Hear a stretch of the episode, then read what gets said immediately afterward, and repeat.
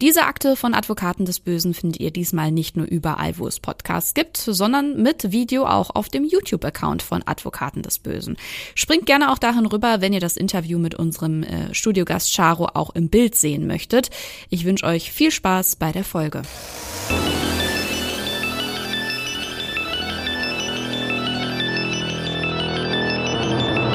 Advokaten des Bösen. Böse, böse.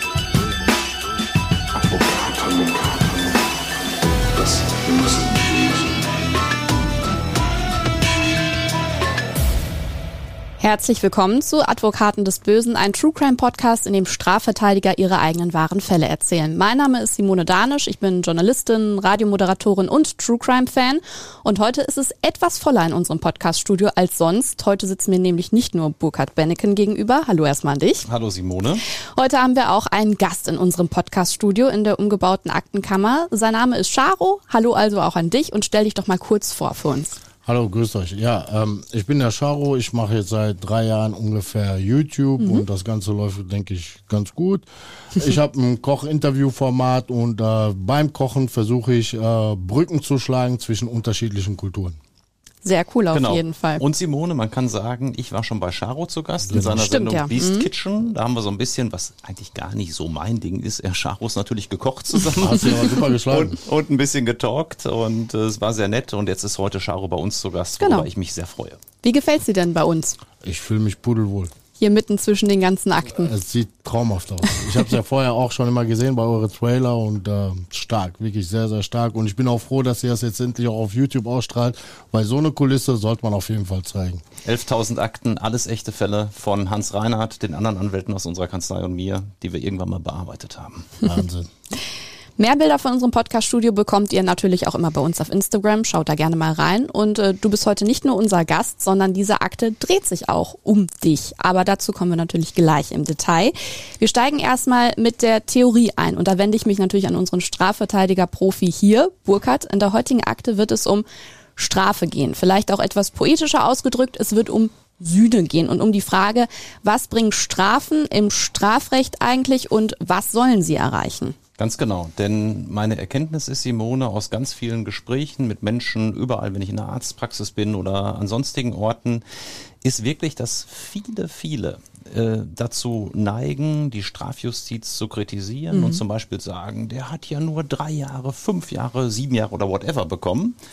Ähm, ganz wenige äh, hinterfragen aber, was wollen wir überhaupt mit Strafe? Und die meisten Gerichte in Deutschland machen sich sehr wohl Gedanken dazu, die meisten Menschen draußen nicht.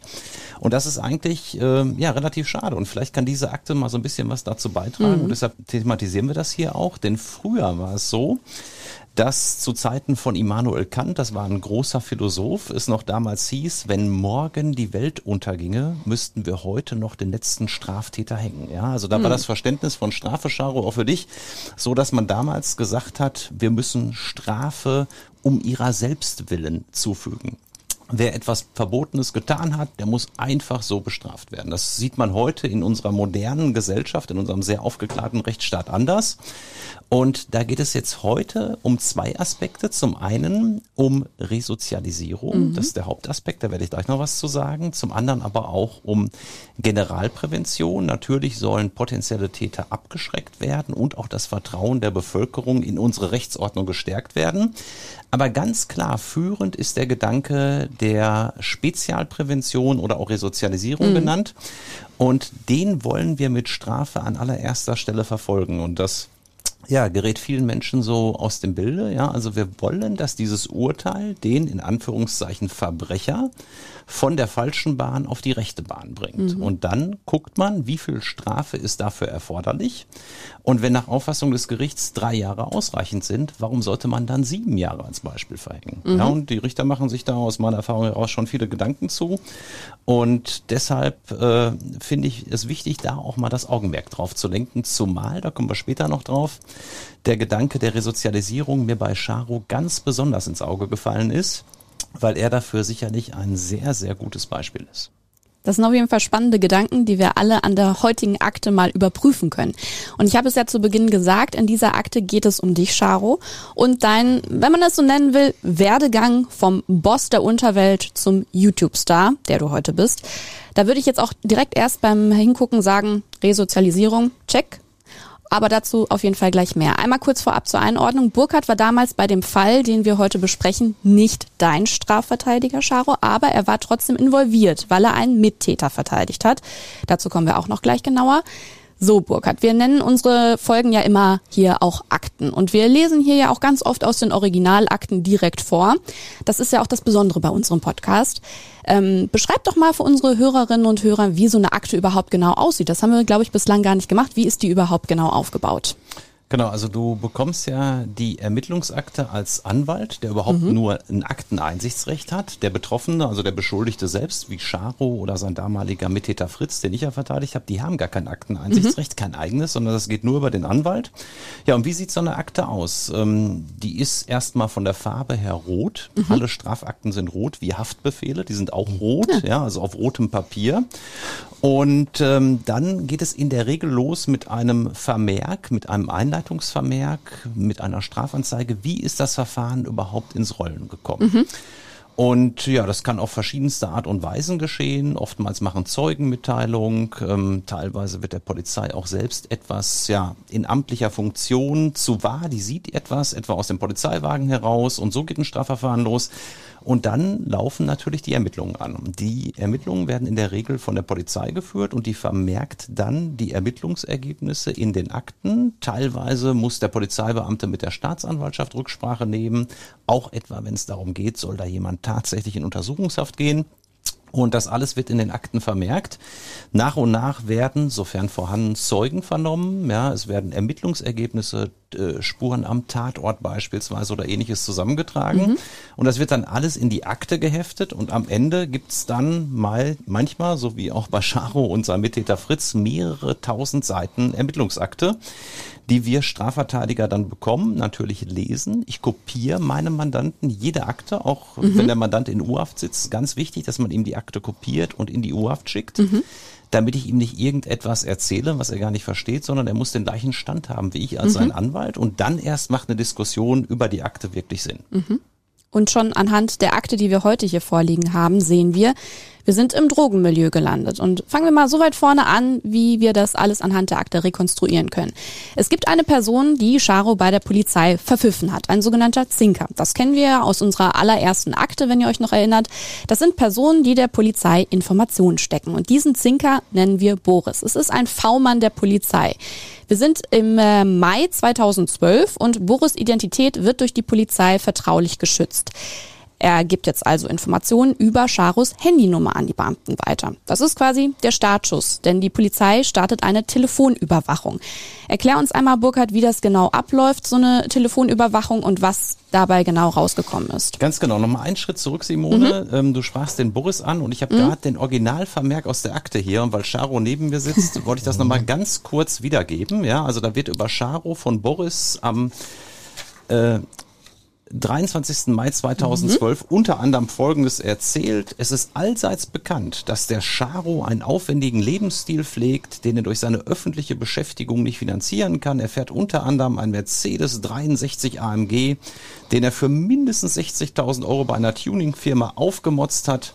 Er ist offiziell Betreiber des Musiklabels Ruhrpott Illegal. Er benutzt die und die Handynummer, mhm. genau wie du gesagt hast, Simone. Und da sind wir nämlich da dabei. Ähm, ja, aufgrund dieser Angaben von diesem V-Mann Boris wird dann die sogenannte EK, die äh, Einsatz- oder Ermittlungskommission Chivago mhm. eingerichtet. So nennt die Polizei das. Mhm. Und die mhm. Polizei ist immer sehr kreativ, wenn es da um irgendwelche Namen geht. Und eure äh, Kommission hieß halt eben Chivago. Ja, und dann hat man geguckt, äh, welche Handynummer hat der V-Mann Boris über den Charo angegeben. Und das war damals eine E-Plus-Karte ähm, oder eine E-Plus-Handynummer. Ja, und was macht die Polizei dann? Die wendet sich dann an den Netzbetreiber, in diesem Fall die Firma E+, mhm. und dann werden mit entsprechenden Anordnungen natürlich des Gerichts, ja, es wird ein Beschluss des Gerichts gefällt, dass die Nummer, die damals äh, Scharo zugeordnet mhm. wurde mit der Vorwahl 0178, für die Dauer von drei Monaten mit, mithin bis zum 31. August 2011 überwacht werden darf. Ja, das wird dann auch aktenkundig gemacht. Und äh, dann hat die Polizei als nächstes notiert, die Anschaltung, so nennt man das, wenn die Überwachung beginnt, die Anschaltung erfolgte am 4. Juni 2012 bei der Firma E+. Hast du irgendwas ähm, davon gemerkt? Hast du da irgendwie eine Idee von gehabt, dass du telefonisch überwacht wurdest? Nee, nee, nee, nee. Also ähm, man hört ja immer wieder sich manchmal doppelt, gerade bei diesen alten Wegwerfhandys und äh, Handynummern hatte ich so in der Regel so alle halbe Jahr mal ausgetauscht. Ja, ja. Das gehörte damals für dich dazu. Ja. Und da muss ich auch noch anmerken, Simone, Ja. dieses Doppelhören, was viele so vermuten. Ja, ich habe viele Mandanten hier sitzen ganz aufgeregt, die oftmals auch großen Mist gebaut haben, natürlich. Und haben gesagt, habe ich mich doppelt gehört, Herr, Herr Anwalt und so weiter und so fort. Man hört es, man merkt es nicht, wenn man abgehört wird. Wenn man das wirklich muss man ganz abgehört wird. sagen. Also es ist das Telefonat genauso wie immer. Okay. Das ist eher so die Panik desjenigen, der auf Deutsch gesagt Mist gebaut hat. Ja, ähm, man merkt es nicht, man hört es nicht. Ähm, die Überwachung läuft und technisch ist das Telefonat wie immer. Alle genutzten Nummern werden dann nach und nach eben überwacht und die EK Chivago findet schnell raus, dass du, Charo, nicht selbst agierst. Ein Mittäter wird auch noch identifiziert. Wir nennen ihn hier Fritz und der wird dann übrigens später dein Mandant, Burkhard. Du hast es ja auch vorhin schon angedeutet. Genau. Auch er wird überwacht, aber beschreib uns Fritz bitte erst einmal, wer ist der und was finden die Beamten über ihn heraus? Ja, Fritz ist äh, ein junger deutscher Mann, ähm, sehr unauffällig von der Optik, muss man sagen. Ja, er selbst hat mal zu mir gesagt, ich sehe so aus wie der typische Versicherungsvertreter. ähm, ja, eigentlich völlig unauffällig, gepflegtes Äußeres, muss man sagen. Hat dann immer so Jeans getragen, auch mal ein Hemd und Brille. Ähm, Also wirklich jemand, der äußerlich überhaupt nicht nach einem großen Drogendealer aussieht. Wenn man da so gewisse Vorstellungen im Hinterkopf haben mag, dann treffen die auf deinen Mittäter Fritz Scharo, glaube ich, nicht zu, ne? so wie ich ihn gesehen habe. Ja. Und was hat die Ermittlungskommission jetzt über diesen Fritz rausgefunden? Ja, mein späterer Mandant Fritz ähm, wurde dann observiert. Das heißt, die Polizei stationiert in Autos insbesondere entsprechende Beamte an der Anschrift, wo man Fritz vermutet hat. Hat dann natürlich auch Bilder gemacht. Wo geht er hin? Wo fährt er hin? Und es lief parallel dann auch beim Fritz diese Telefonüberwachung, TKÜ, Telekommunikationsüberwachung. Die Abkürzung heißt TKÜ. Und ähm, dazu hatte man dann auch entsprechende äh, GPS-Sender an den Autos angebracht. Ja, und ohnehin werden natürlich auch über die Handys, die sich ja immer wieder in neue Funkmasten einloggen, gewisse sogenannte Geodaten, also Standortdaten übertragen. Klar. Und insofern konnte man ganz gut nachvollziehen, äh, wie sich Fritz dann da be, ja, fortbewegt hat. Und ich habe zum Beispiel einen Vermerk der Polizei, dieser EK Chivago, vom 21. August 2012. Und da hat man dann unter anderem am 9. August rausgefunden, um 7.31 Uhr setzt sich Fritz mit dem Fahrzeug XY von Oerkenschwick aus kommend in Bewegung. Die Fahrt geht über Recklinghausen zur A43. Anschließend weiter bis nach Haltern. Dort wechselt er auf die B58 in Richtung Dorsten, dann über die A31 an Gronau vorbei und fährt in Richtung niederländische Grenze, die er gegen 8.31 Uhr erreicht. Über Glanerburg fährt er nach Enskede, wo er sich zwischen 8.39 Uhr und 8.59 Uhr im Bereich der Sowieso-Straße und der Sowieso-Straße aufhält. Anschließend begibt sich Fritz nach Glanerburg, legt dort einen kurzen Stopp ein von etwa drei Minuten. Gegen 9.16 Uhr reist er wieder nach Deutschland und fährt auf dem gleichen Weg zurück nach Erkenschwick. Hier begibt er sich zunächst zu der Straße sowieso, wo er gegen 10.25 Uhr eintrifft. Er bleibt dort circa vier Minuten und fährt dann zum Westfalenring, das ist auch eine Straße in Erkenschwick, wo er sich weitere 30 Minuten aufhält. Und natürlich jetzt, Charo, wir können an dieser Stelle offen drüber reden, war das eine der Schmuggelfahrten, Genau, die richtig. Fritz unternommen hat für euch. Und bei einer dieser Fahrten im Juli 2012 wird Fritz ja auch an der Grenze angehalten und es wird dann auch tatsächlich bei ihm was gefunden im Handschuhfach. Und zwar ist es so, dass äh, er rausgewunken wurde durch ein sogenanntes grenzüberschreitendes Polizeiteam. Also es ist jetzt schon mittlerweile einige Jahre in Gang, dass die deutschen Behörden mit den niederländischen Behörden doch enger zusammen, zusammenarbeiten. Früher mhm. klappte das, Simone, ehrlich gesagt gar nicht. Ja, da sagte man immer so, in Niederlanden ist keiner zu erreichen. Und mittlerweile ist die Kommunikation der Polizei da natürlich eine ganz andere. Ja, und äh, da hat man dann auch wieder so einen entsprechenden äh, Observationsbericht. Und äh, da ist es so, dass auf dem Rückweg von Erkenschwick nicht der Fritz kontrolliert wurde, mhm. sondern es ist so, dass äh, man vermutete, dass er wieder wahrscheinlich eine große Menge Marihuana im Auto hat. Mhm. Und dann war es so, dass an der damaligen Wohnanschrift von Fritz ein äh, Auto vorfuhr und der Fahrer dieses Autos stieg dann aus, ging in das Haus von Fritz und kam kurz darauf, so steht es in der Akte, mit einer riesengroßen Plastiktüte wieder heraus und fuhr mit seinem Auto wieder davon. Und dann hat man nicht den Fritz etwa überprüft, mhm. sondern diesen mutmaßlichen Kunden von mhm. Fritz. Und der wurde dann in Recklinghausen-Suderwich unter einer Legende, also unter einem Vorwand, zum Beispiel sagt man dann als Polizei, sie hatten Funkenflug unter dem Auto, ähm, wir wollen sie mal äh, deshalb allgemein anhalten und so weiter und so fort, also irgendwas Erfundenes, mhm. wurde der angehalten und tja, dann hat man in dem Auto knapp ein Kilo Marihuana gefunden. Mhm. Und da war natürlich schon so, dass der Verdacht sich weiter zuzog, dass Fritz und natürlich auch Charo mhm. da mit Marihuana wohl im größeren Stil Handel treiben können. Mhm. Wir können sagen, die Beamten haben sehr, sehr lange ermittelt, konnten auch lange nicht wirklich was Greifbares bekommen, aber im Endeffekt hattet ihr immer Schatten hinter euch, Charo. Hast du davon irgendwas gemerkt, dass du fotografiert wurdest, dass du verfolgt wurdest? Wie war oh, das Leben für ja, dich damals? Oh ja, also ähm, kurz vor der Festnahme, ein Jahr vor der Festnahme, kam auch eine besagte Person auf mich zu aus der äh, Stadt Oerkenschwick. Der sagte damals, ich war früher beim Bund gewesen und ich habe noch alte Kollegen, die sind gerade beim mobilen Einsatzkommando in Münster. Wenn ich eine bestimmte Bargeldsumme jeden Monat denen überweise, äh, wird er mir Informationen geben für die Bestattung, die die machen. Und mhm. äh, das ging wirklich ein Jahr lang. Mhm. Ich habe ein Jahr lang jeden Monat zweieinhalbtausend Euro diese besagte Person gegeben. Und äh, der hat mir wirklich immer hin und wieder dann Informationen zugesteckt. Und äh, da war dann auch wirklich tatsächlich was dran. Mhm. Wie hast du darauf reagiert, als du das realisiert hast? Wie ich darauf reagiert habe. Also auf jeden Fall, die Person hat erstmal von mir sehr viel Vertrauen gewonnen. Mhm. Das war ein sehr großer Fehler zu dem Zeitpunkt. Ja, und dann wurde ich noch vorsichtiger. Mhm. Also ich hatte immer so äh, Umschlagplätze gehabt, so bestimmte angemietete Umschlagplätze, unter anderem Bauernhof und äh, leerstehende Lagerräume. Mhm.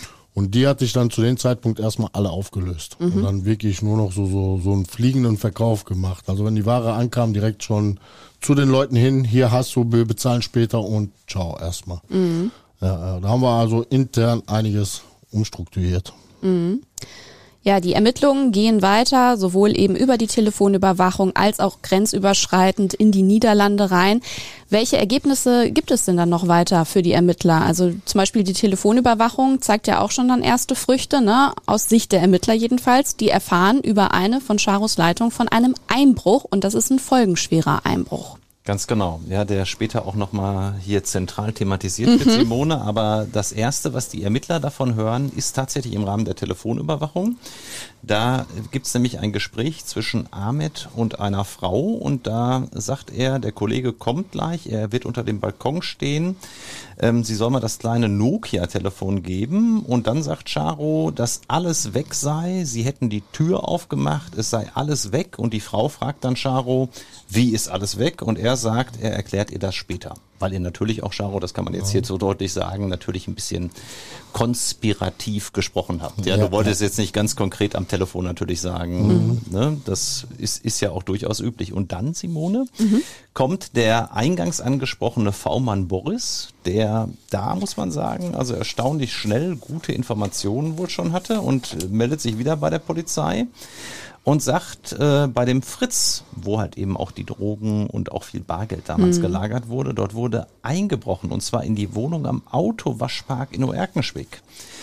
Den Einbruch hat der Fritz natürlich nicht bei der Polizei angezeigt, das wohl nicht ohne Grund. Neben einer größeren Menge Bargeld soll dort nämlich auch eine riesige Menge Marihuana weggekommen sein.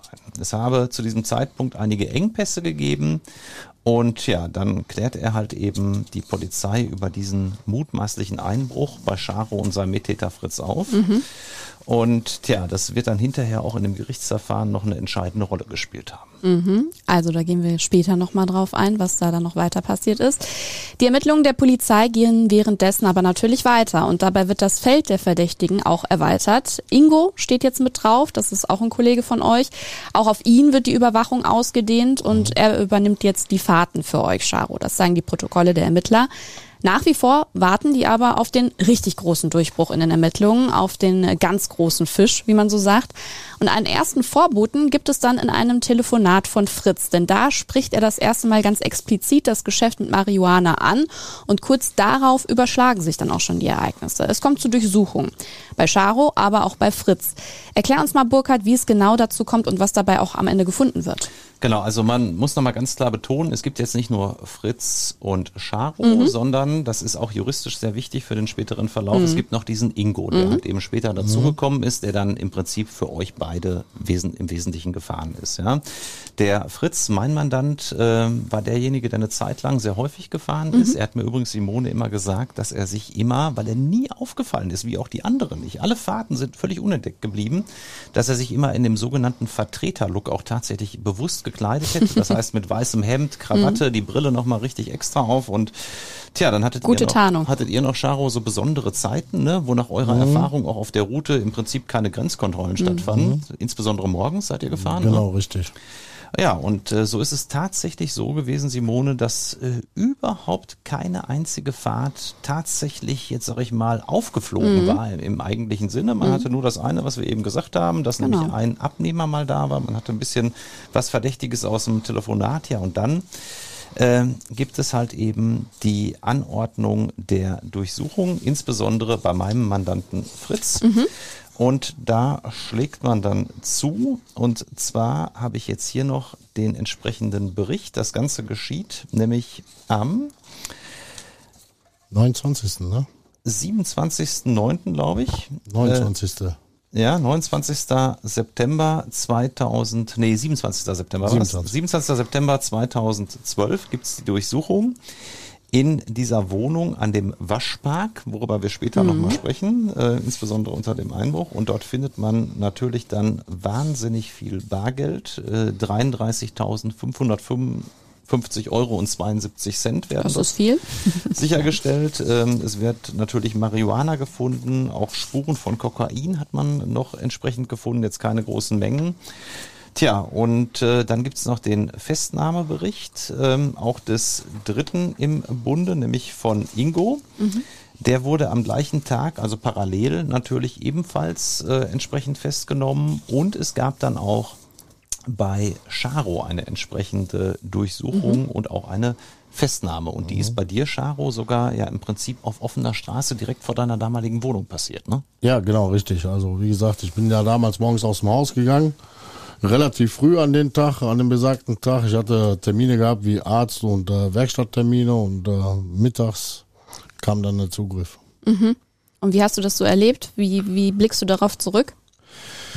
Ja, wie habe ich das erlebt? Also natürlich in dem Moment reißt das natürlich den Boden unter die Füße weg, aber in dem Moment war mir klar, also er ist jetzt kein Kindergarten mehr, die haben mich jetzt am Arsch und ich war mir von vornherein immer im Klaren, irgendwann mal werden die mich erwischen und ähm, ja, ich wusste, es ist jetzt soweit. Vielleicht kannst du den Zugriffsmoment nochmal beschreiben, Charo, weil das war schon besonders. Da haben sich Polizeibeamten vom Dach abgeseilt, dir wurde eine Decke übergestülpt. Ja, ne? ja, ja, ja, genau. Also ich war erst, äh, ich spule nur einmal kurz zurück. Ich war in der Werkstatt oder ich spule mal ein bisschen weiter zurück. Also ich bin morgens ausgestanden, rausgegangen aus dem Haus, habe eine besagte Person gesehen, wo ich vermute, dass das auch die V-Person ist. Diese Person ist aufgeschreckt, also wie, was machst du so früh? Ich so, ich habe einen Arzttermin, ich muss jetzt schnell los, ne? Bin im Auto eingestiegen, ich habe mir nichts weiter dabei gedacht. Ich bin dann zum Zahnarzttermin gefahren nach Herne war in einem Behandlungsraum drinne, ich wurde behandelt, ich komme aus dem Behandlungsraum raus und dann sagt die Dame zu mir vorne an der Rezeption, hier war gerade ein Herr, der gerade eben nach Ihnen gefragt hat. So, wie? Sagt sie, ja, der ist gerade eben rausgegangen. Sie müssten den sehen, wenn Sie rausgehen. Ich gehe schnell raus, da war niemand. Ich so, hm, die kann sich geirrt haben, vielleicht meint er nicht mit, nicht, nicht viel großartig drüber nachgedacht. Dann habe ich äh, Fahrzeugteile abgeholt in Datteln, bin dann zu meinem Kollegen in die Werkstatt gefahren und ich bin direkt in die Werkstatt reingefahren. Da war eine Hebebühne frei. Ich bin aus dem Auto rausgesprungen. Ich musste ganz dringend äh, für kleine Männer. Ich gehe die Toilette, ich gehe runter in die Toilette, komm hoch. Da sagt der Kollege zu mir, ihr war gerade ein Herr, der hat nach dir gefragt. Ich so, hä, wollt ihr mich verarschen? Dann, da hättest du eigentlich auch schon Klick machen müssen bei mir. Aber ich gehe raus, guck, nee, keiner da. Man war auch, glaube ich, zu benebelt an den Tag. Gehe wieder rein, ich so, da war keiner. Ja, doch, der hat gerade nach dir gefragt. Ich so, komm, ist auch egal. Ich So, bist fertig? Ja, ich bin fertig. Auto angemacht und dann fahre ich bei mir so die Straße wieder rein. Das musst du dir vorstellen, ist so eine 30er-Zone, so, eigentlich eine belebte Straße, gerade zur Mittagszeit. Man sieht so kleine Kinder, die gerade von der Schule kommen, ältere Le Leute, die mit ihrem Hund Gassi gehen. Und über, ich habe an einer Bäckerei gewohnt, über die Bäckerei. Und da ist normalerweise immer wirklich sehr viel Betrieb zur Mittagszeit. Und auf einmal war da nichts los. Und äh, wo ich die Straße schon gefahren bin, war sehr, wirklich sehr, sehr still, sehr ruhig. Ich komme bei mir auf den Parkplatz auf. Mein Parkplatz war belegt. Mein, wo ich sonst immer parke, habe ich gesagt, komm, heute parkst du hier. Und äh, das war dann wirklich so crazy. Ich parke, während man so auf dem Motor lief noch, dann sucht man ja sein Handy, seine Zigaretten, Schlüssel. Und dann sehe ich so in dem linken Auge, da kommt gerade so, so ein Vito angefahren mit Stoßfänger. Ich so, was will er denn mal anhalten? Wann will er mal anhalten? Bumm, kracht das im Auto rein. Ich dachte erstmal in dem Moment, was ist das für ein Idiot, der hat bestimmt gesoffen oder so. Und dann sehe ich im Rückspiegel, wie sich äh, SEK-Beamte abseilen und ja, und dann wusste ich direkt Bescheid. Vom Dach runter. Zugriff wie im Film. Ja, ja, genau. Und die Decke über den Kopf. Ja, ja, genau. Also man äh, hat da auch Tür aufgerissen, das ging ja ruckzuck, zwei auf den Kopf bekommen, Decke über dem Kopf äh, mit Kabelbinder, festgeschnitten am Rücken und direkt weg. Ja, ja. Na, da hast du ja echt was erlebt. Es werden im Anschluss Haftbefehle geschrieben, und zwar gleich mehrere, gegen dich, Charo, gegen Fritz und auch natürlich gegen Ingo. Burkhard, was stand da so drin in diesen Haftbefehlen? Zu diesem Zeitpunkt ist es so, und das ist auch für den weiteren Verlauf wirklich entscheidend, dass die noch sehr überschaubar waren. Ja? Ähm, Im Wesentlichen kann man sagen, wurden vier beziehungsweise fünf Taten ja, des Einfuhrschmuggels von Drogen angenommen. Man hat ja vorher so ein paar Fahrten observiert, hatten Genau. wir eben geschildert, aber ähm, ganz konkret hatte man natürlich nichts. Man hatte mehr oder weniger nur Vermutungen. Ja, das war auf jeden Fall keinesfalls wasserdicht, was in den Haftbefehlen stand. Ja, und dann hatte man noch das, äh, was natürlich bei der Durchsuchung gefunden worden war. Bargeld, klar, das ließ auf Drogenhandel schließen, gar keine Frage. Und man hatte ja auch rund 10 Kilo vor Ort sichergestellt. Ähm, aber halt eben auch Waren nicht- das nicht 33, meine ich, vor Ort? Nee, nee, nee, es waren äh, bei, bei Fritz waren es ungefähr zehn. Und äh, man hat noch an anderer Stelle was gefunden, aber es war halt eben noch im, im Prinzip überschaubar. Ne? Natürlich kriegst du dafür auch eine Strafe, natürlich kannst du dafür auch gut eine Gefängnisstrafe bekommen. Aber momentan war es noch so, dass man die Bande auf ganz unsicheren Füßen hatte, weil eine Bande setzt drei Personen voraus und die Absprachen untereinander waren nicht so ganz klar. Und ähm, ja, insgesamt war der Umfang jetzt in einem Bereich von 40, 50 Kilo vielleicht maximal Marihuana, was natürlich auch schon nicht wenig ist. Das will ich jetzt nicht kleinreden, aber ähm, im Vergleich zu dem, was dann später aufs Trapez kam, war das noch alles sehr überschaubar. Der kritische Punkt wird jetzt aber vor allem Ingo sein. Gegen den hatten die Beamten zwar auch nicht viel in der Hand, er bekommt jetzt aber einen Pflichtverteidiger und das wird jetzt so ein bisschen der Punkt, wo es schon anfängt zu bröckeln. Ja, ganz genau. Und wir wollen jetzt hier nicht äh, Pflichtverteidigerschelte betreiben, aber Simone, es musst du dir so vorstellen, ein Pflichtverteidiger, der insbesondere vom Gericht bestellt wird, der ist oftmals mit Vorsicht zu genießen. Ähm, ich möchte da niemandem was unterstellen. Es gibt da allerdings teilweise wirklich Anwälte, die überhaupt gar nicht verteidigen die ihren Mandanten dann äh, ohne Akteneinsicht sogar in einigen Fällen raten, ihr Leben zu erzählen. Das habe ich mehrfach erlebt, wo die dann gesagt haben, pack mal aus, das ist besser für dich und wenn du frühzeitig erzählst, ähm, dann wirst du entsprechend milder davonkommen. Tja, und dann reden sich einige um Kopf und Kragen und bei diesem Ingo ist es, ich will nicht dem Pflichtverteidiger das in die Schuhe schieben, ähm, aber ist es am Ende genau so gekommen. Denn einige Wochen nach seiner Festnahme, na klar, die Haft kocht auch den einen oder anderen weich. Das ist ja nicht schön, da in einer Untersuchungshaftzelle ne, auf so ein paar Quadratmetern 23 Stunden am Tag auf der Zelle zu sein. Aber dann hat sich der Ingo aus der Justizvollzugsanstalt Dortmund, in der er saß, gemeldet äh, bei der Polizeiwache und hat dann auch noch gleich seinen Pflichtverteidiger im Schlepptau gehabt. Und hat gesagt, ich möchte heute den Paragraphen 31 Betäubungsmittelgesetz nutzen. Das ist der sogenannte Judas- oder Zinker-Paragraph, wie man das in der Szene nennt. Das meinen wir jetzt nicht verächtlich. Ähm, tja, und äh, dann hat Ingo angefangen zu erzählen und das war der Anfang vom Ende, wenn ich das mal so nennen darf. Ähm, 7. November 2012, 9.20 Uhr beginnt die Vernehmung. Ich habe die Originalvernehmung Ingos von damals hier vorliegen. Und er fängt dann so ein bisschen an. Ich habe den Charo vor etwa zwei Jahren kennengelernt. Ähm, vor etwa drei bis vier Jahren habe ich angefangen, Marihuana zu verkaufen, was Simone auch niemand gewusst hätte. Am Anfang hatte ich andere Quellen und die Mengen waren auch kleiner. Ähm, jetzt brauche ich erstmal eine Zigarette, was die Polizei dann natürlich auch äh, geflissentlich tut. Ja, es wird auch noch ein schöner Döner etc. gebracht, äh, nach dem Motto, wer singen will, der wird auch hier gut behandelt von uns. Ja, und dann habe ich irgendwann, sagt Ingo, von Charo und Fritz erfahren. Ähm, die sind erst selbst gefahren und dann sollte ich entsprechend einspringen. Ähm, es gab da damals einen Bauernhof in Dorsten, ähm, der diente ursprünglich als Lager für die Betäubungsmittel. Und tja, irgendwann sollte es noch alles viel größer werden. Jetzt gibt es übrigens noch ein Mittagessen. Ich blätter mal hier nochmal so im Wesentlichen durch, was da drin Was haben steht. sie denn angeboten zum Mittag? Ähm, das, Das schreiben die ja meistens drin. Genau, hier steht tatsächlich nur, ich bekomme Besuch und ein Mittagessen um Ach so. 12.25 Uhr und um 13.35 Uhr geht die Vernehmung dann weiter. Ähm, ja, ich selbst habe beim Fritz, also bei meinem Mandanten im Gefrierfach, äh, regelmäßig 10 Kilogramm Amphetamine gesehen. Ähm, Fritz hat mir irgendwann erzählt, dass er in den Niederlanden auf einer Beschaffungsfahrt überfallen wurde. Auf dem Rückweg wurde ein Verkehrsunfall provoziert. Mehrere Leute seien dann aus dem Gebüsch gesprungen, hätten ihn bedroht und aus dem Fahrzeug geholt. Eine Waffe soll auch dabei im Spiel gewesen sein. Also er erzählt sehr viele Details, die ja auch tatsächlich stimmen, ne, Charo, wie wir äh, wissen mittlerweile.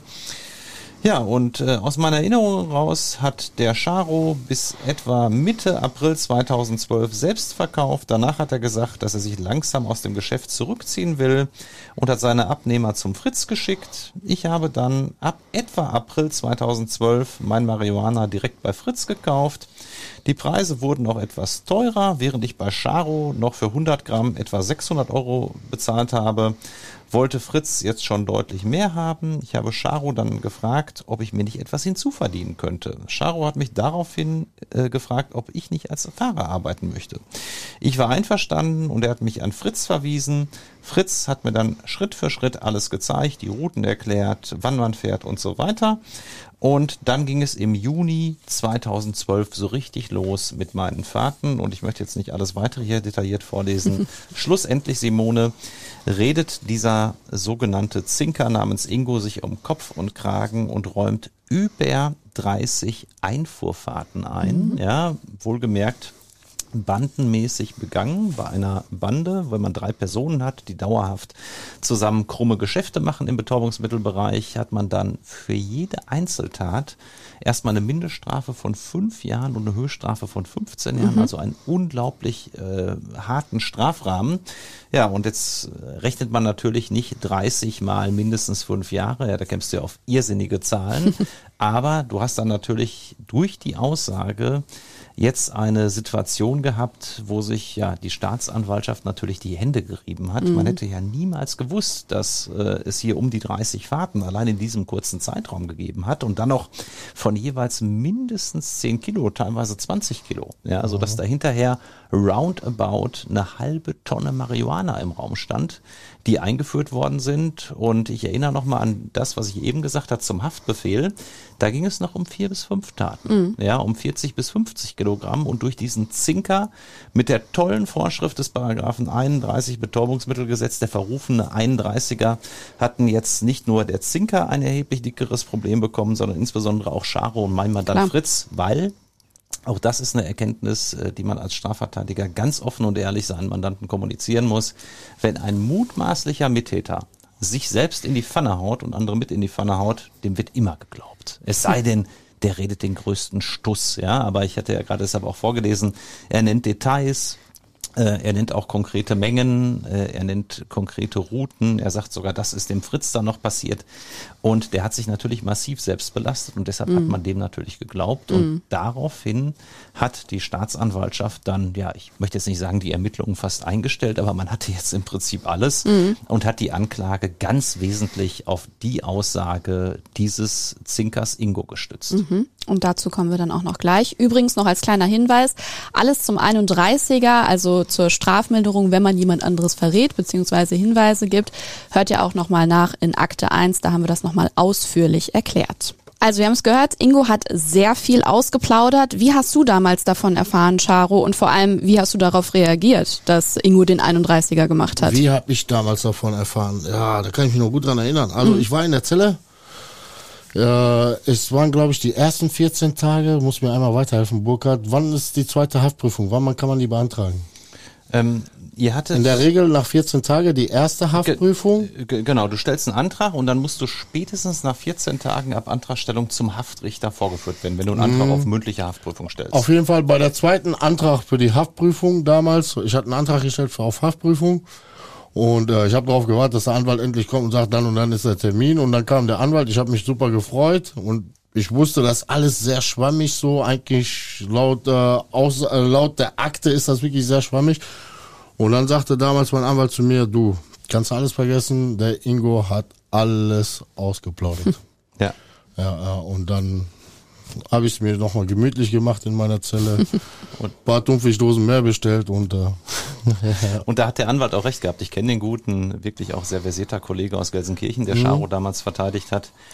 Und ähm, der Ingo hat ja, wie gesagt, sehr, sehr viele Details genannt, Charo. Und er hat zum Beispiel auch was zu euren Einkaufspreisen gesagt, ne? Und Verkaufspreisen. Kannst du das nochmal schildern? Was habt ihr eigentlich der für so hat ein also Kilo Marihuana? der Ingo, der hat ja wirklich alles erzählt, nicht nur von den Preisen, von äh, was wir eingekauft haben und ein bisschen was wir abgegeben haben. Der hat ja auch so Sachen erzählt, die eigentlich nichts damit zu tun haben, was auch beim Gericht äh, das Bild Ahmed Sharif beim Gericht so nochmal noch mehr ähm, ins Schlechte gerückt hat. Ja. Aufgrund meines Aussehens habe ich es eh immer schon schwer und jetzt kommt noch mal ein Ingo erzählt, ja, der ist aber auch mit seinen 1000 PS äh, über 300 gefahren mit äh, Blinker links und äh, Lichthupe, ja, und der Richter, der kennt mich nur von der Akte, er kennt mich ja nicht als Mensch und da brauchte ich auch beim Gericht nicht mehr großartig viel zu reden. Kannst du noch mal was zu den Preisen sagen? Was habt ihr für so ein Kilo bezahlt in Holland? Was hat so ein Kilo dann gebracht im Verkauf? Also äh, für Indica-Gras, das ist das normale, das sind die, so die normalen Grassorten, habe ich so zwischen 3, 6 und 4 Euro für das Gramm bezahlt. Und bei Haze lag ich so zwischen 4, 8 und 5, 2. Genau, das sind natürlich immer 1000 Euro jetzt für euch draußen als Hörer, ja. Und ähm, also das, das war der Einkauf. Und wie, wie viel Aufschlag hast du genommen? Ich habe äh, das normale Gras für 5 Euro abgegeben und das Haze für 6,50. Okay. Das heißt, so knapp über einen Euro Ja, ja. hast du dann pro, pro Gramm mitgenommen und hast aber keine kleinen Mengen verkauft, sondern bei Nein, euch nein. ging's los ab. Also ab wirklich Kilo. Also ich hatte Kunden gehabt, die waren so 10 bis 12 Kunden, waren auch mehr keine Kunden. Wir sind so in diese in diesen System reingewachsen, würde ich sagen. Ja, wir sind wirklich so in diesen System reingewachsen. Wir haben alle so mit 50 Gramm, sage ich mal, angefangen. Und äh, wir haben uns so hochgearbeitet und so. Das Mindeste, was die genommen haben, war ein Kilo. Und äh, drei, fünf. Und ihr habt auch ein, wenn ich das so sagen darf, schon ein recht schönes Leben geführt. Es gab auch mal eine Zeit lang einen Bauernhof in Dorsten, ähm, Ja, genau. den du über äh, den Stadtanzeiger, glaube ich, Ja, hattest, genau. Ganz klassisch. Ganz klassisch, kannst du vielleicht nochmal da, Stadt, das Stadtspiegel. Stadtspiegel. Also ich habe immer nie von zu Hause aus verkauft und für die Leute, die mit denen ich zusammengearbeitet habe, war das auch ein oberstes Priorität. Wenn ihr verkauft, bitte nicht von zu Hause aus. Das ist sehr auffällig. Wir haben immer spezielle Räume dafür angemietet. Und damals, ich war wieder auf der Suche nach einem neuen Lagerplatz oder Umschlagplatz.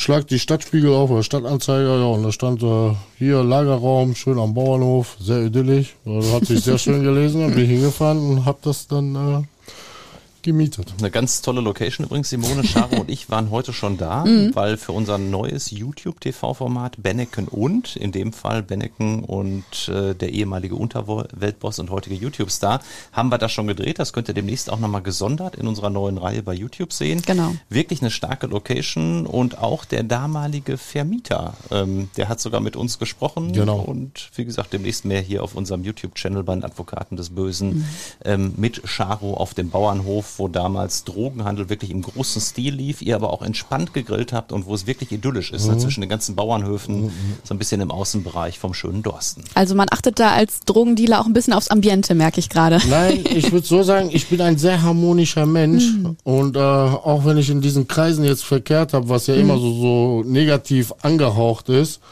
ähm, bin ich wirklich ein sehr harmonischer Mensch und dann ich muss nicht in irgendeinem sozialen Brennpunkt meine Drogen verkaufen, wo es da eh schon schlecht genug ist und ich hab mir war lieber in der Natur immer. Ja, ja. Bevor Ingo geplaudert hat, hättest du gedacht, dass einer von euch dreien tatsächlich den Mund aufmacht? Nein, nein, gerade nicht von uns dreien.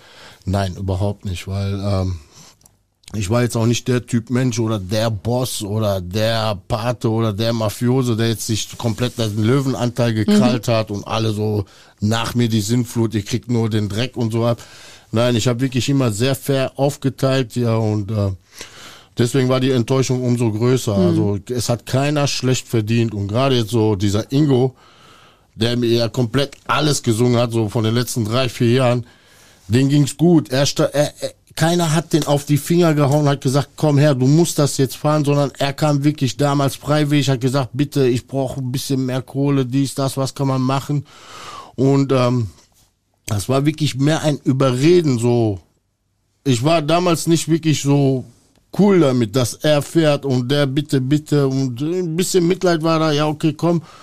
Und ich habe die wirklich sehr gut bezahlt, alle Jungs, wirklich alle Jungs und das war die Enttäuschung umso größer, weil er hat auch nicht wenig verdient. Ne? Und die Enttäuschung war nicht nur bei dir groß, Charo, sondern auch bei meinem Mandanten Fritz, den ich dann auch, ähnlich wie dein Anwalt, natürlich damit konfrontiert habe, dass Ingo ja sich um Kopf und Kragen tatsächlich geredet hatte, euch die Bandentaten alle reingeredet hatte.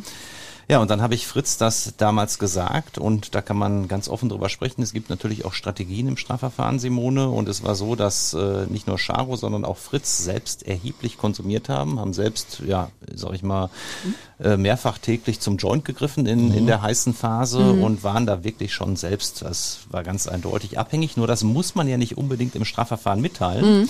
Bei gewissen Strafgrößenordnungen, man sagt so bis vier Jahre, äh, macht es durchaus Sinn, dass man, selbst wenn man eine Gefängnisstrafe befürchtet, dann eher auf einen offenen Vollzug geht und vielleicht eine bestehende Drogensucht durchaus verschweigt, wenn der Mandant das möchte, weil er sagt, ich komme da schon irgendwie so raus und ich möchte möglichst schnell den offenen und dann wieder zack nach Hause in die Arbeit, wie auch immer. Wenn allerdings eine gewisse Größenordnung überschritten wird, man sagt unter uns Strafverteidigern Faustformel fünf Jahre oder mehr, dann greifst du auch ganz schnell zu neuen strategischen Mitteln. Wenn du merkst, der Mandant ist überführt, dem drohen da mindestens fünf Jahre oder darüber und dann sagst du, wir müssen vielleicht auch mal über eine Therapie nachdenken, insbesondere nach Paragraph 64 Strafgesetzbuch. Das ist der Maßregelvollzug und das war der Zeitpunkt, wo ich das, glaube ich, genauso getan habe wie dein Anwalt Charo und das mit äh, Fritz ganz offen erörtert habe und der hat auch gleich gesagt, ja, Herr Anwalt, gut, dass Sie das sagen. Ich bin wirklich boah, schwer drauf gewesen und an sich brauche ich eine Therapie. Und jetzt, wo Ingo uns alle so ans Messer geliefert hat, gehen wir diesen Schritt. Gab es diese Einsicht auch direkt bei dir? Hast du da direkt auch eingewilligt, oder? Nee, wo ich davon gehört habe, ja, Therapie statt Strafe, ich so, was ist da Besondere daran? Da hat man mir gesagt, ja, da machst du auf jeden Fall weniger ab. Da habe ich gesagt, okay, zack, das will ich haben. Aber das war wirklich nur, um meine Haftstrafe zu verkürzen oder ein bisschen zu umgehen.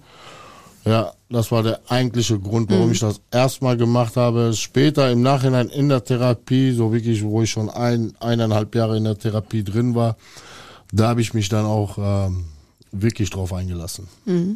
Springen wir jetzt noch mal einmal zurück, denn nicht nur Ingo quatscht, sondern es wird auch noch vor allem für jemand anderes heikel, für deinen Mandanten Fritz Burkhardt. Der ist zu dem Zeitpunkt äh, noch nicht dein Mandant, wo es damit losgeht, aber die Frauen werden ihm zum Verhängnis, ne? Ganz genau. Das war sogar noch bevor äh, Ingo angefangen hat zu quatschen. Also da ist es wohl so, dass Fritz, ja, ich glaube, du hast das auch mitbekommen, Charo, dass Ja. die ein oder andere, wenn ich es mal so nennen darf, Affäre hatte, wie auch immer. Auf jeden Fall gab es wohl mehrere Frauen in seinem Die Leben. wussten aber ganz kurz, die wussten auch alle voneinander, untereinander, dass der Fritz da mehrere äh, Liebesaffären hat. Immerhin das. Ja, und das verstehe ich ja, äh, ist für, für mich bis heute so ein Fragezeichen. Die haben ja auch wirklich willkürlich ausgeholt, obwohl ich diese beiden besagten Damen vielleicht nur zwei oder dreimal begegnet bin im Leben. Wenn Ja. überhaupt. Und die haben mich laut ihrer Aussage so schlecht dastehen lassen. Wie gesagt, man, ihr dürft das nicht vergessen, so die ganzen Zuhörer. Ich bin ein Ahmed Sharif, ja. Äh, libanesischer Herkunft, wir stehen eh in den Medien schon nicht gut da. Und dann stehst du vor dem Richter und der Richter liest sich dann die Aussage von diesen zierlichen Mädel vor. Oh, wenn der Sharif kam, ich hatte äh, ein Gefühl der Angst und und und so voll übertrieben, obwohl ich die Damen nie gekannt habe. Mhm. Weißt du, so. Das, da hast du vollkommen recht. Und eine der Frauen, also beide haben über Fritz und auch dich nicht gut gesprochen hier. Ja, Ja, ja. Ähm, natürlich mag da auch Eifersucht hinterstecken, Simone, wie auch immer. Die eine meldet sich dann bei der Polizei. Ich habe ihre Aussage hier gerade vorliegen. Ähm, ich habe mich entschlossen, hier Angaben zu machen, auch wenn ich mich selbst belaste, sagt sie. Ja, und das hat sie dann auch getan. Ähm, und redet dann wirklich über die letzten Jahre und äh, sagt dann schon im Mai 2011 ist eine Plantage abgebaut worden. Hintergrund war, dass der Strom abgestellt wurde. Also da wurde wohl noch eine Cannabis-Plantage damals betrieben. Ähm, die selbstgemachte Gras wurde mit einer anderen Sorte vermischt. Später wurde dann hinterher nur noch in Holland geholt.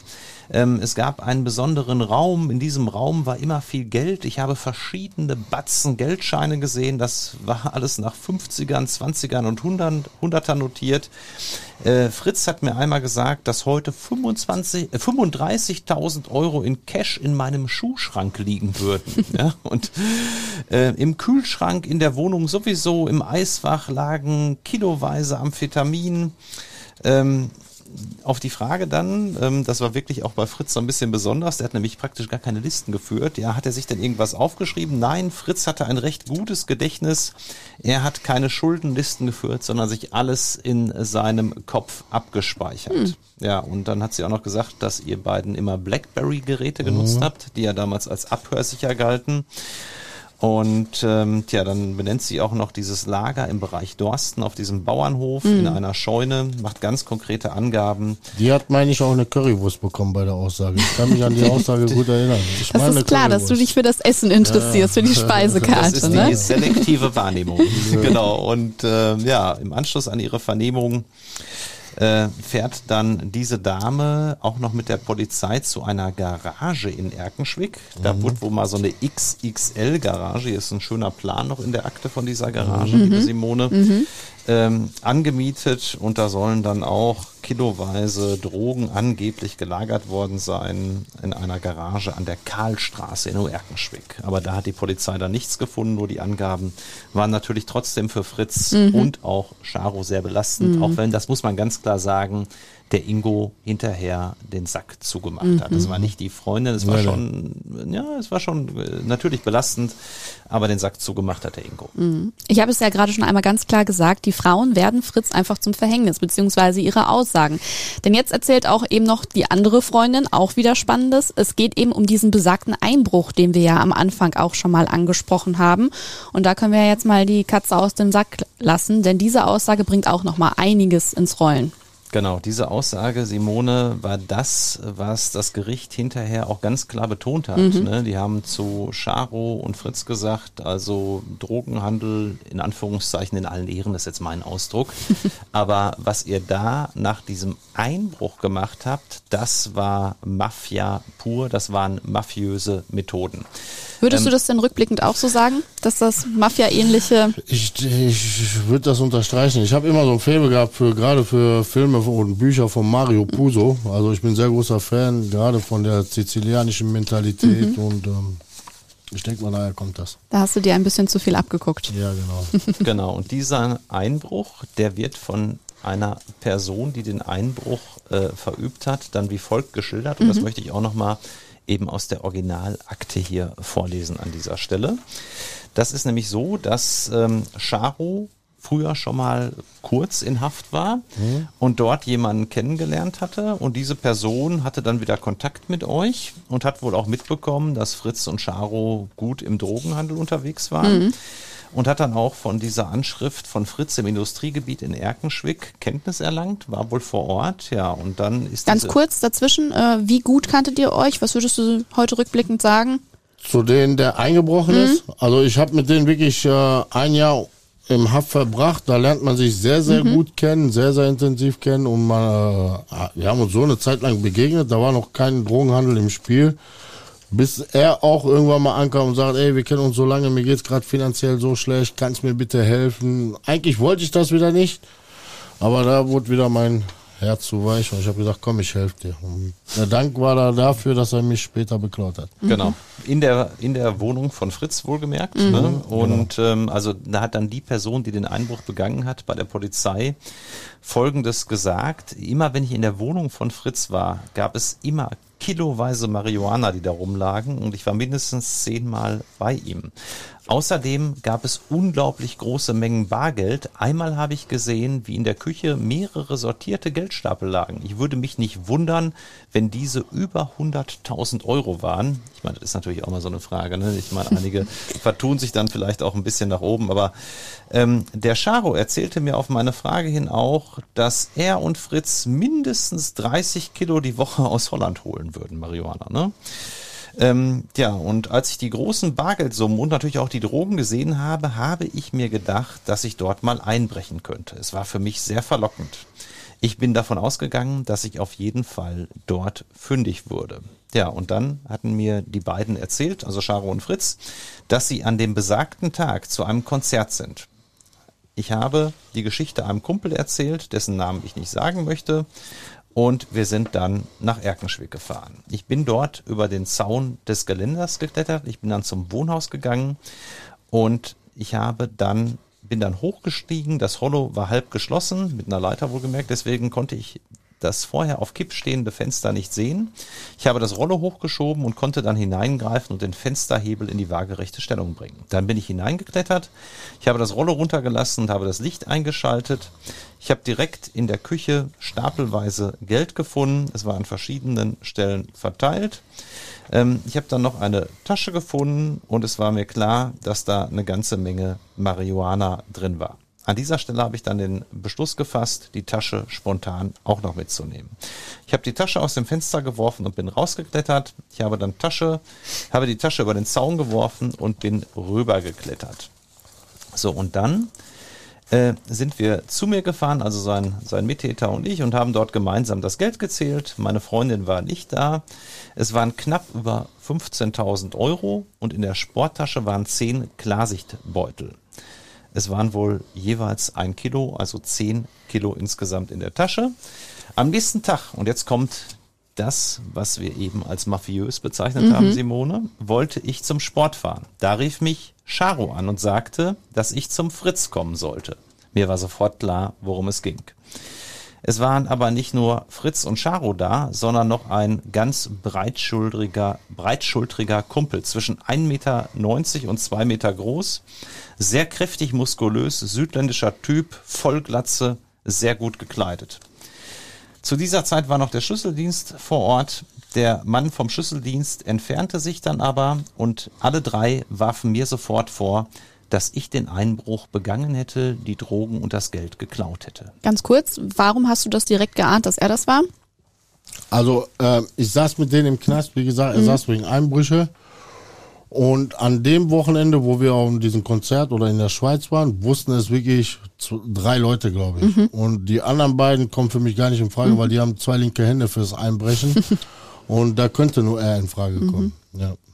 Ja, bei dem Gespräch sagt er dann, was du, Charo, der Wortführer. Er sagte, ich solle auspacken, wo es ist, sonst werde er mich dahin bringen, wo mich keiner findet. Auch sagte er, dass man mich dort einsperren würde. Fortwährend sprach Charo verschiedene Drogen aus. Ich hatte Angst, ihnen die Wahrheit zu sagen. Zum einen hatte ich Angst, weiter bedroht zu werden, wenn ich nichts sage. Zum anderen hatte ich Angst vor Rache, wenn ich es zugebe. Alle drei haben mich während der Drohung immer wieder vor sich hergeschubst und mich zum Teil auch in die Raumecke getrieben. Die Drohung hat Charo ausgesprochen. Ich hatte zwischenzeitlich meinen Kopf auch mit den Unterarmen geschützt, weil ich mich vor Schlägen fürchtete. Einmal wurde wohl auch geschlagen. Ich kann nicht sagen, wer das gemacht hat.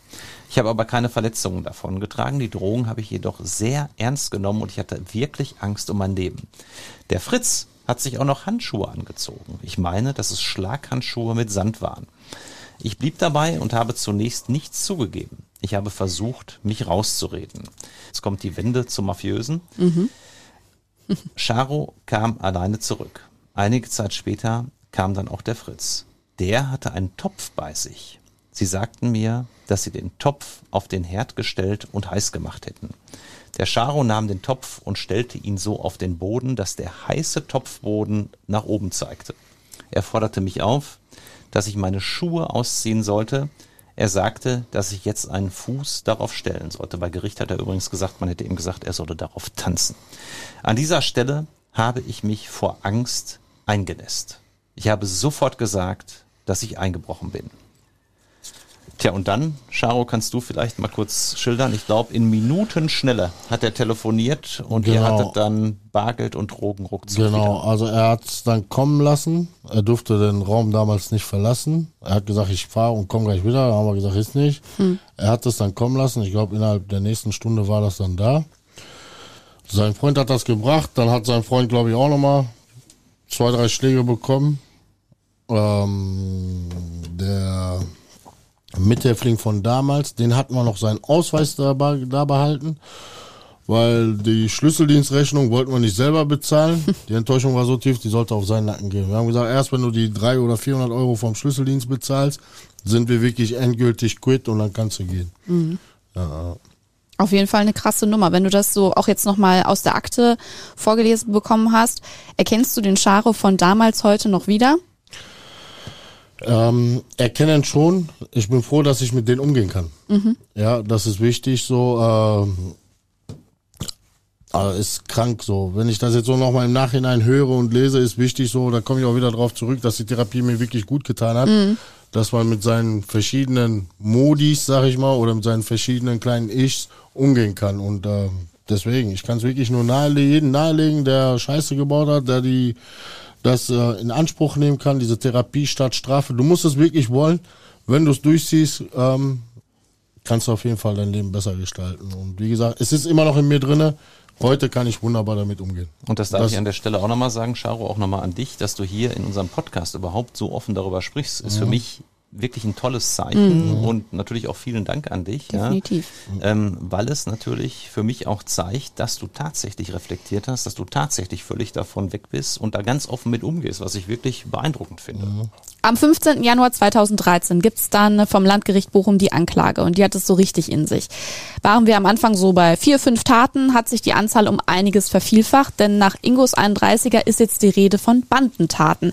Wie viele Taten werden denn jetzt genau zur Last gelegt und was steht sonst noch so in der Anklage? Genau, es geht einmal um die 30 Bandentaten des Einfuhrschmuggels von Drogen, nämlich jeweils mindestens 10 Kilo Marihuana, teilweise sogar mehr, sodass wir echt jetzt fast eine halbe Tonne haben. Einfuhrschmuggel, bandenmäßig begangen, pro Fall Mindeststrafe fünf Jahre. Und wir haben die gerade gehörte Nummer mit dem sogenannten Einbruch. Das nennt man aber dann juristisch, wenn man jemanden da festhält und ihm was abverlangt, ihn in Anführungszeichen Folter zwingt, etwas preiszugeben, was einem ja eigentlich auch selbst gehört. Aber Drogen gehören einem nun mal nicht in Anführungszeichen juristisch sozusagen, die werden nicht geschützt. Und wenn man das dann herausverlangt, dann wird das ganz schnell zum Raub, obwohl man die selbst ursprünglich bezahlt hatte. Ja, und deshalb gab es dann auch noch den Vorwurf des erpresserischen Menschenraubes mit dem ehemaligen Mithäftling Stimmt, von äh, Charo.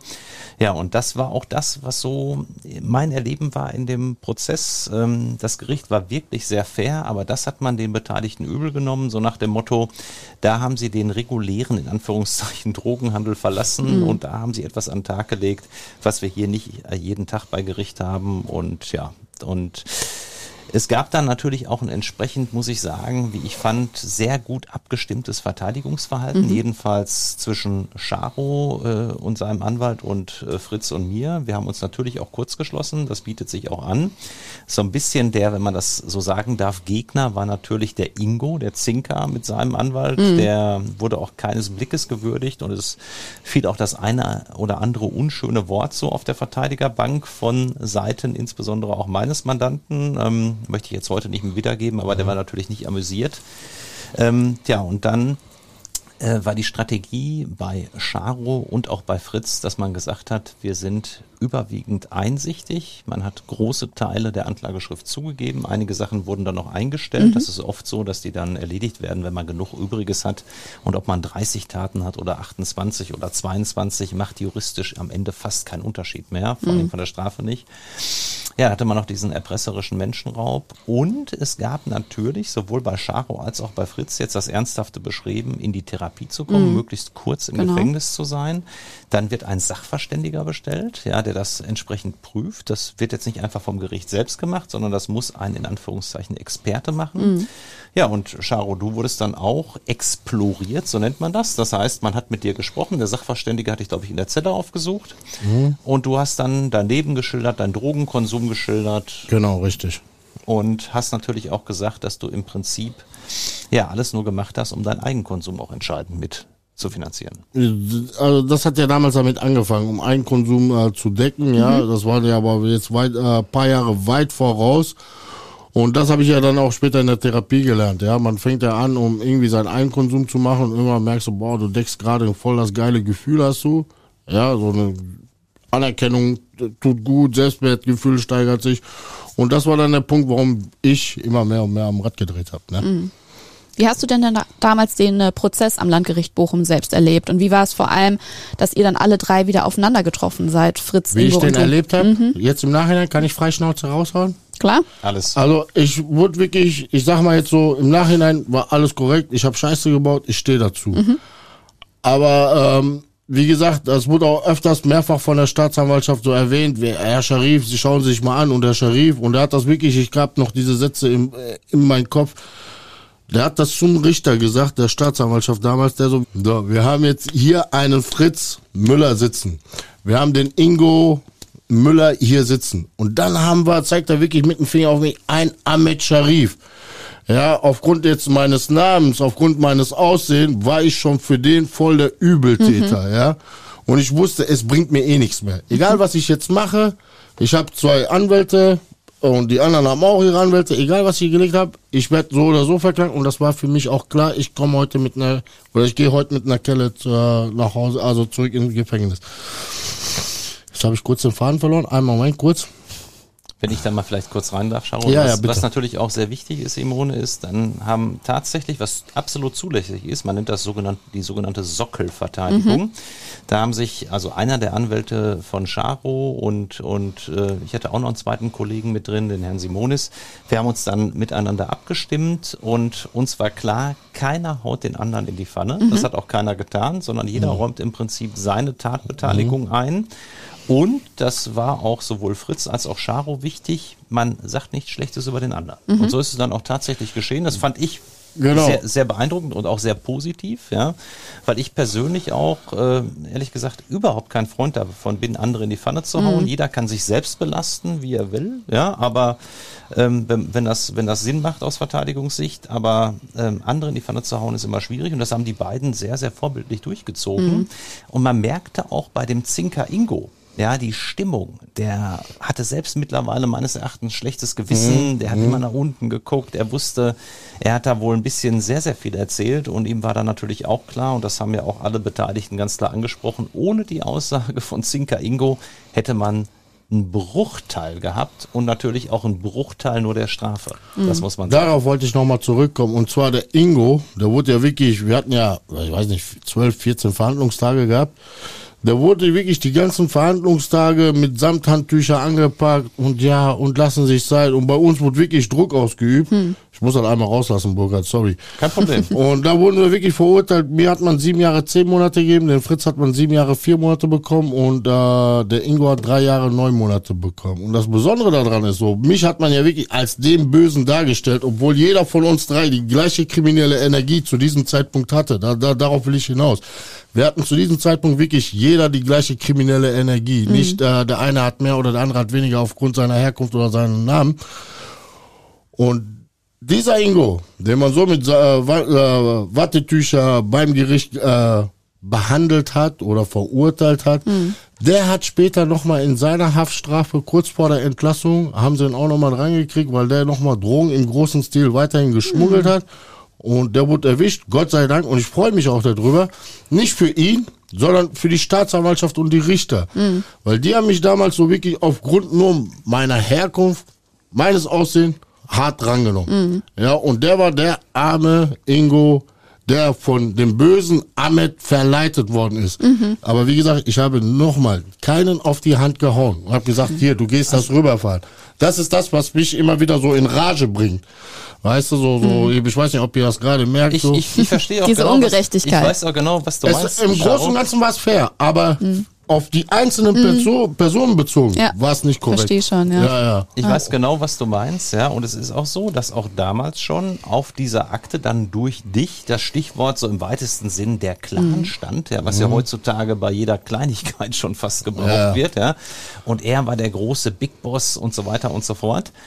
Und deshalb kann ich das nachvollziehen, ja. Vor allen Dingen auch, da hast du recht, das war auch mein Eindruck, man hat diesen Ingo wirklich mit Samthandschuhen angefasst, ja. Er wurde wirklich hofiert und hat dann sogar auch mit dem Urteil eine Haftverschonung bekommen. Das heißt, man hat ihn dann in die Freiheit entlassen. Natürlich vielen Dank für die belastenden Angaben.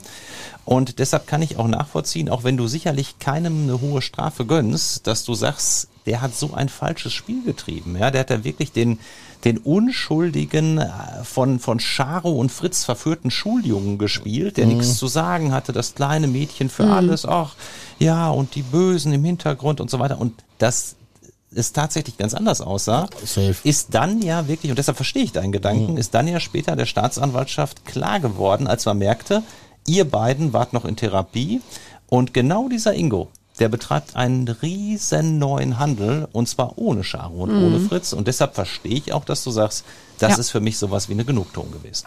Kann man dann nachvollziehen an der Stelle. Für euch beide ging es dann also in Therapie. Über die Urteile haben wir ja gerade gesprochen. Für dich, Charo, ging es nach Schloss Haldem. Für Fritz geht's nach Marsberg in NRW. Du hast ja schon ein bisschen rückblickend von deiner Therapie gesprochen. Und äh, damals hattest du noch nicht so die Einsicht, sondern hast es eben ehrlicherweise nur gemacht, damit du nicht so lange in Haft musst. Aber jetzt rückblickend sagst du, Therapie ist wirklich was Gutes. Absolut richtig. Ich kann es wirklich, jeden, jeder, der da die Möglichkeit hat, das in Anspruch zu nehmen und er wirklich sein Leben ändern will. Wenn nicht, bringt das nichts. Wenn du wirklich nur deine Haft verkürzen willst, geh dahin. Kann sein, du äh, spielst den allen einen vor und du bekommst nach zwei, drei Jahre raus. Aber du musst es so sehen, die Therapie könnte deine Chance sein für einen Neuanfang. Und äh, ich stehe gerade oder ich sitze gerade hier bei euch im Podcast und ich denke, ich bin ein gutes Beispiel dafür. Ich habe gesagt, okay, ich lasse die Hosen runter. Ja, nach ein Jahr, eineinhalb Jahr Therapie habe ich gesagt, komm, Tochter ist jetzt oder Frau ist jetzt schwanger, so, ich will mein Leben oder ich muss mein Leben ändern, Step by Step. Man hat sich ein bisschen geöffnet, den Therapeuten und dann merkt man, man fängt an zu reflektieren und oh, ey, eigentlich tut das gut, ah, eigentlich tut das gerade doch nicht so gut. Das war voll das Gefühlschaos, so diese Jahre in der Therapie. Aber wenn du wirklich was ändern willst und du diese eine neue zweite Chance haben willst, ist diese Therapie 64 deine Chance. Aber du musst es wirklich wollen. Ich weiß da drinnen, wie die Jungs ticken. Ich weiß, die kommen dahin, die versuchen ihr Spiel zu spielen, um eher rauszukommen oder Lockerung oder Freiheiten zu bekommen, Playstation oder sonst dergleichen. Aber seht es so, das könnte eure nächste Chance sein. Und vielleicht seid ihr der nächste Schläger zum YouTube-Star oder machst du Präventionsarbeit. Das ist wirklich eine Chance für jeden. Was Und hast du denn über dich gelernt und äh, rückblickend über den Charo aus der Vergangenheit? über mich gelernt. Ich habe über mich gelernt, ähm, warum ich in bestimmte, äh, wenn ich in bestimmte Lebenssituationen bin und mich das so aufwühlt, triggert, sag ich mal, bestimmte Punkte, weiß ich jetzt damit umzugehen. Ja, ich weiß jetzt nicht, dass ich da draufhauen muss oder Gewalt ausüben muss oder nach Drogen gre- zurückgreifen muss, um meine Gefühle zu betäuben, sondern ich weiß, da ist gerade so der kleine innere Ahmed, ja, der immer sich so nach Anerkennung gefühlt hat, wo der Papa auch vielleicht immer drauf gedroschen hat, der ist, spricht gerade nur der kleine Ahmed zu mir. Und ich habe gelernt, jetzt diesen kleinen Ahmed anders zu stillen, anders zu decken, ja, und nicht nur mit Drogen oder Gewalt oder andere negativen Sachen. Was ich noch sehr spannend finde, Ahmed, ist an der Stelle ähm, so ein Therapietag, das wissen viele nicht, der kostet 300 Euro den Steuerzahler ungefähr, also im Monat roundabout 10.000 Euro. Ein Justizvollzugstag kostet im äh, Vergleich nur 100 Euro, äh, roundabout auch geschätzt. So, ähm, aber wie läuft eigentlich so ein Therapietag da ab? Kannst du das mal Ja. unseren Hörern mal so ein bisschen näher bringen? Du Ja. bist Gerne. morgens geweckt. Wie läuft Tag Also im, im ich, ich rede jetzt von einer geschlossenen Station, ja? Ja. Du kriegst morgens um 7 Uhr die Tür dann wieder auf, dann hat jeder so sein, ah, nee, also 7 Uhr geht die Tür auf, dann muss man als erstes erstmal gucken, ob man eine UK-Kontrolle abgeben muss oder nicht. Da werden jeden Morgen immer sechs, acht Patienten in Anführungsstriche rausgesucht. Die in der nächsten halben Stunde bis 8 Uhr eine Urinprobe abgeben. Dann hast du in dieser halben Stunde, Stunde nochmal Zeit, deinen Reinigungsdienst zu machen. Jeder hat einen bestimmten Reinigung zu absolvieren. Der eine macht Flur, der andere Badezimmer, Küche etc. Das wird dann alles äh, erledigt, absolviert. Und dann wird morgens gemeinsam gefrühstückt. Dann frühstückt man gemeinsam, dann gucken die Pfleger und die Therapeuten, wer ist heute komisch drauf, wer verhält sich komisch. Und dann geht man in seine Ergo-Gruppen oder äh, je nachdem Arbeit, sag ich mal. Der eine macht in der Schreinerei was, der andere ist in der Gärtnerei. Unterschiedliche Sachen, womit man sich äh, bisschen halbwegs den Tag verbringt. Wo warst du? Ich war in der Schreinerei. Ich war in der Schreinerei. Ähm, nach der Arbeit hast du dann eine Stunde Freizeit oder zwei oder je nachdem. Also eigentlich nach der Arbeit ist erstmal Schluss. Es sei denn, der Pfleger kommt auf dich zu, du hast ja nochmal äh, wöchentlich ein Gespräch mit einem Pfleger, wöchentlich ein Gespräch mit einem Therapeuten und wöchentlich eine äh, Gruppensitzung. Und die musst du alle wirklich dran teilnehmen. Wie gesagt, äh, korrekt verhalten, ne?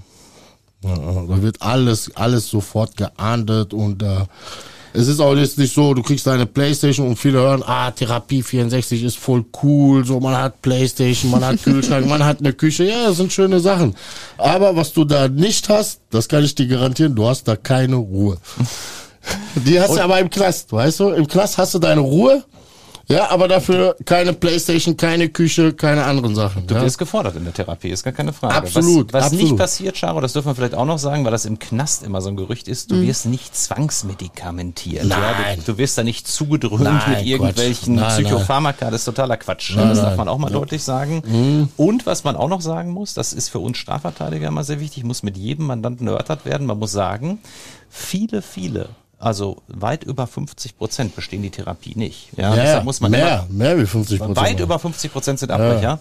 Ähm, deshalb muss man immer sagen, ist das ein Typ, der die Therapie schaffen kann? Mhm. Und man muss den Mandanten auch darauf hinweisen, dass wenn er dann die Therapie nicht schafft, ja, da raus äh, gefeuert wird, dass Ist die ihm Zeit dann futsch? Endstrafe droht. Ja, dann kriegst du auch in der Regel keine Zweidrittelentlassung. Da wird also in der Regel nicht ein Drittel der Strafe erlassen, sondern sitzt du bis zum letzten Tag. Und wenn du jetzt eine Strafe kriegst, wie Charo von sieben Jahren, zehn Monaten, also wenn du jetzt die Therapie nicht gehabt hättest, dann hättest du da noch ein paar Tage äh, verbringen können, ne, wenn du rausgeflogen wärst. Was für mich auch sehr, sehr schwierig war in der Therapie, du bist ja jetzt nicht nur mit äh, Drogenabhängigen oder mit Drogenkonsumenten zu tun oder Gewaltverbrecher, sondern das ist ein, ein buntes, gemischtes Feld. Du bist auch mit Pädophile auf eine Station und äh, da musst du dir auch äh, die Geschichten der Pädophilen anhören und du darfst da auch nicht ausrasten oder sagen, was spinnst du oder sonst was, sonst äh, also hab ich das Problem.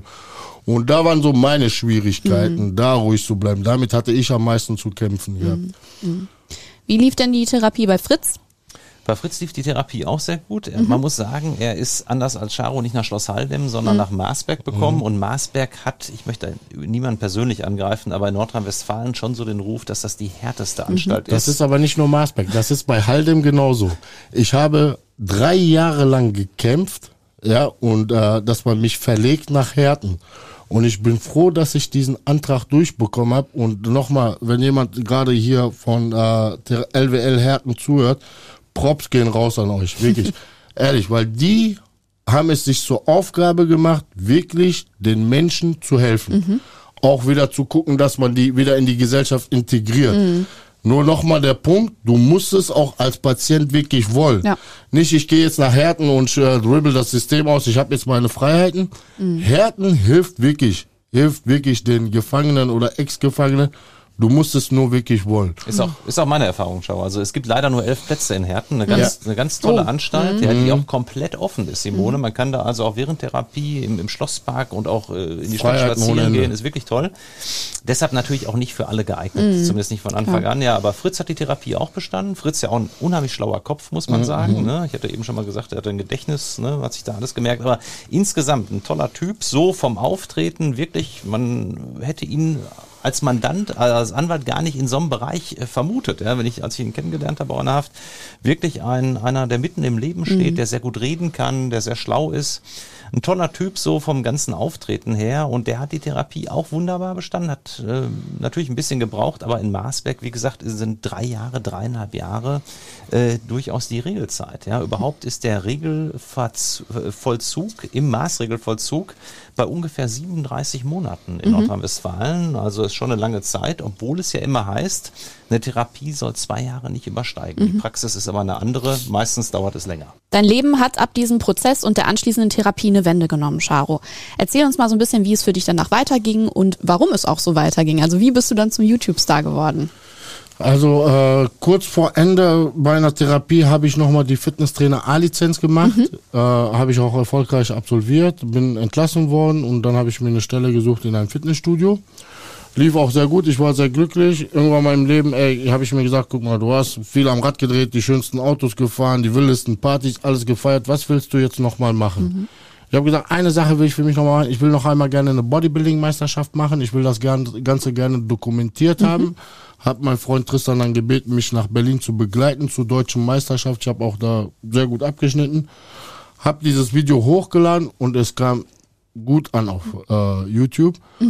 Da habe ich Tristan gesagt, wow, ey, guck mal, die Leute feiern das, Kommentare sind gut. Ich ziehe YouTube durch. Dann sagte er, ey, guck mal, coole Idee, aber wenn du das wirklich durchziehen willst, dann muss noch ein bisschen mehr dabei sein wie nur Fitness. Das ist ja schon ein bisschen ausgelutscht. Hab Ich dachte, das stimmt, hast du recht. Ich so, weißt du was? Ich fange an zu kochen. Wie? Ich sag, wie, wie? Ich koche sehr gerne. Ich weiß, du hast davon noch nie großartig was mitbekommen. Ich fange an zu kochen. Und äh, so kam das jetzt heute.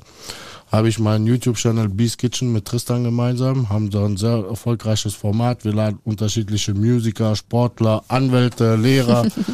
äh, aus verschiedenen Bereichen sind Leute dabei und äh, ja, Wird gedreht in der Zeche Ewald Fortsetzung in Erkenschwick. Genau. Tolle Location, tolle Jungs, die das da auch betreiben. Gibt's die besten Burger weit und breit, wenn ich das Absolut. mal sagen darf. Ja, ja. Ja, da wären wir auch wieder bei dem Resozialisierungsgedanken vom Anfang dieser Akte und es zeigt, wie wichtig dieser ist, Burkhard, ne? Absolut. Und das ist auch, würde ich sagen, Charo, ähm, ich möchte jetzt überhaupt keinen Honig um den Bart schmieren, um geht's mir nicht, äh, so ein bisschen übergeordnet dieser Akte.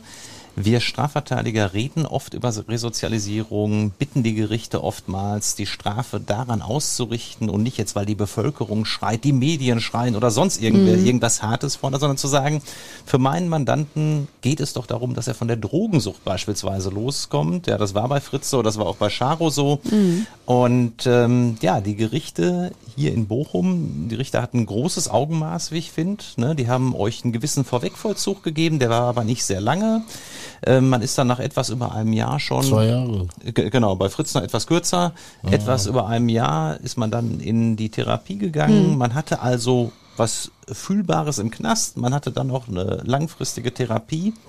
Und die Entwicklung danach, die wir gerade gehört haben, ich war ja wie gesagt auch schon bei Charo in der, in der Sendung zu Gast, wirklich ein tolles Format. Insgesamt läuft das alles, ähm, hat mit Drogen nichts mehr am Hut, distanziert sich davon, ist heute bei uns zu Gast, klärt darüber auch auf, was ich auch sehr wichtig finde, weil ich finde immer Aufklärung bringt mit am meisten. Und ähm, ja, wir haben eben auch im Vorfeld, als wir noch für unser YouTube-Format gedreht haben, auch mal die Frage gestellt, was sollten wir in Deutschland im Bereich von Drogen ändern und, äh, ändern? Und da möchte ich eigentlich mit schließen. Ähm, soll man zum Beispiel Marihuana freigeben? Und Charo ist da ein Befürworter. Absolut, absolut. Also die Legalisierung steht im Raum und äh, das wissen wir alle, dass das hoffentlich jetzt bald zeitnah kommt. Aber was ich denke, was jetzt sofort kommen sollte, die Entkriminalisierung. Es kann nicht sein, wenn wir jetzt gerade über Legalisierung reden, dass es immer noch Polizeibeamte gibt, die gerade den kleinen Kiffer hinterherrennen. Ja, äh, den kann man jetzt sein Zuführungszeugnis verbocken, den kann man seinen Führerschein wegnehmen.